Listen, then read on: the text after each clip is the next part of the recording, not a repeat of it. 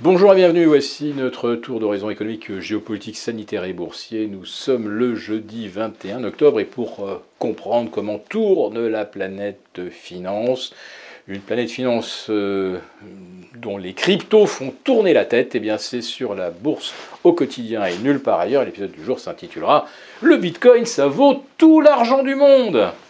Ah, ceux qui me connaissent doivent se dire, ou alors il est complètement parti en vrille, et les crypto-fans vont se dire, enfin, il a compris qu'il n'y avait de salut que dans le Bitcoin et dans les cryptos actifs. Non, en fait, euh, le Bitcoin vaut tout l'argent du monde, c'est presque devenu une réalité, ça s'est joué à peu de choses. À 67 000 dollars, le Bitcoin capitalisait un peu plus de 1200 milliards. Or, la capitalisation de tout l'argent métal euh, et euh, coté, c'est environ 1500 milliards. Allez, à 20% près, le Bitcoin, ça vaut effectivement tout l'argent du monde. Sauf que tout l'argent du monde, lui, il sert vraiment à quelque chose, à notre vie quotidienne, à fabriquer des, panneaux photovoltaïques. L'argent a des tas d'applications, des centaines d'applications industrielles liées à sa conductivité euh, optimale. Il sert également à éditer des, séries de pièces de monnaie qui ont toujours recours légal et dont la valeur est reconnue par les humains depuis 3000 euh, ans, peut-être même plus, euh, depuis qu'on connaît les métaux.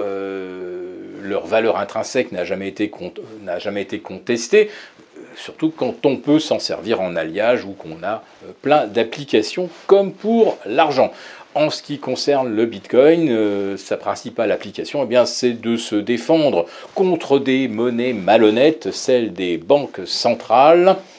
Euh, comme si ces monnaies euh, malhonnêtes pouvaient décaler de 15 ou 20% en quelques heures. Bon, tel n'a pas été le cas sur le Bitcoin hier, il a décalé de 2000 dollars en l'espace d'un quart d'heure, mais la façon dont ça s'est passé est assez révélatrice. Dès que euh, le Bitcoin a franchi, et il suffisait de quelques grosses mains pour le faire, le précédent record absolu des 64 300, eh bien des milliers, voire des dizaines de milliers de petits robots traders sont passés à l'achat en même temps, exactement au même niveau. Tout le monde fait la même chose au même moment. Et euh, on a donc eu ce qu'on appelle une sorte de gap de cotation, c'est-à-dire que pendant quelques minutes, il n'y a pas eu de transaction sur le Bitcoin, le sous-jacent, puisque bien sûr ça tradait sur les ETF. Euh, parce que parce qu'il y avait tellement d'ordres que euh, le système Bitcoin ne pouvait pas les absorber. Alors bien sûr, dès que euh, on a battu le record, immédiatement, on a vu déferler euh, euh, des tas de messages triomphateurs. Le Bitcoin va à 100 000.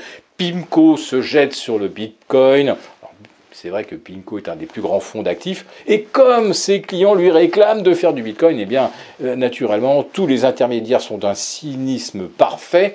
Euh, s'il y a des gens pour aller sur quelque chose qui n'a pas de valeur intrinsèque, mais ils en veulent, après tout, il n'y a pas de raison de se priver de centaines de milliers, voire de millions de dollars de commissions. Après tout, les gens, les gens prennent le risque, ils font absolument ce qu'ils veulent. Et euh, ce nouveau record du Bitcoin, euh, euh, bah, bien sûr, il a complètement éclipsé le rebond de l'or et de l'argent hier.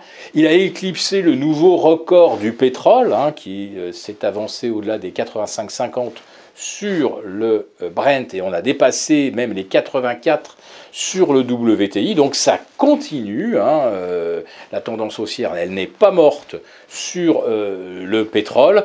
Et euh, ça a presque aussi éclipsé le nouveau record absolu du Dow Jones à 35 660. Et ça a éclipsé également le retest du record historique de clôture du 2 septembre sur le SP 500.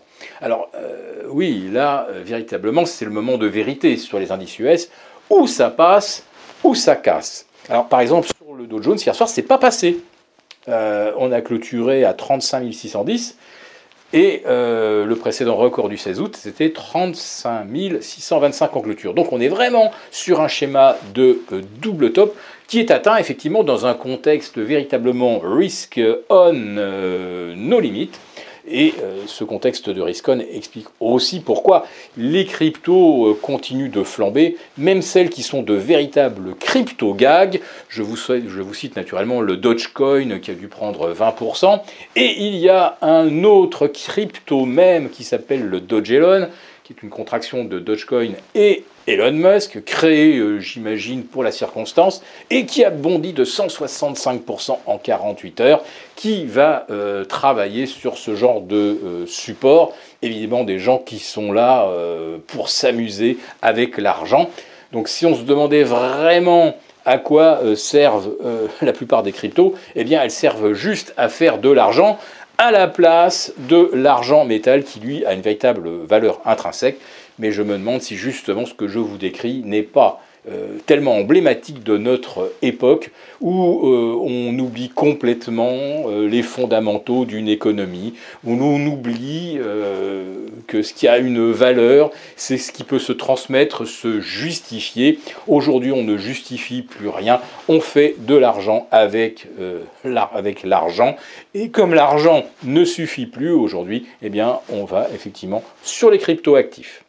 Si cette vidéo vous a plu, n'hésitez pas à mettre un pouce et on vous retrouve demain pour notre live de fin de semaine avec nos abonnés des affranchis.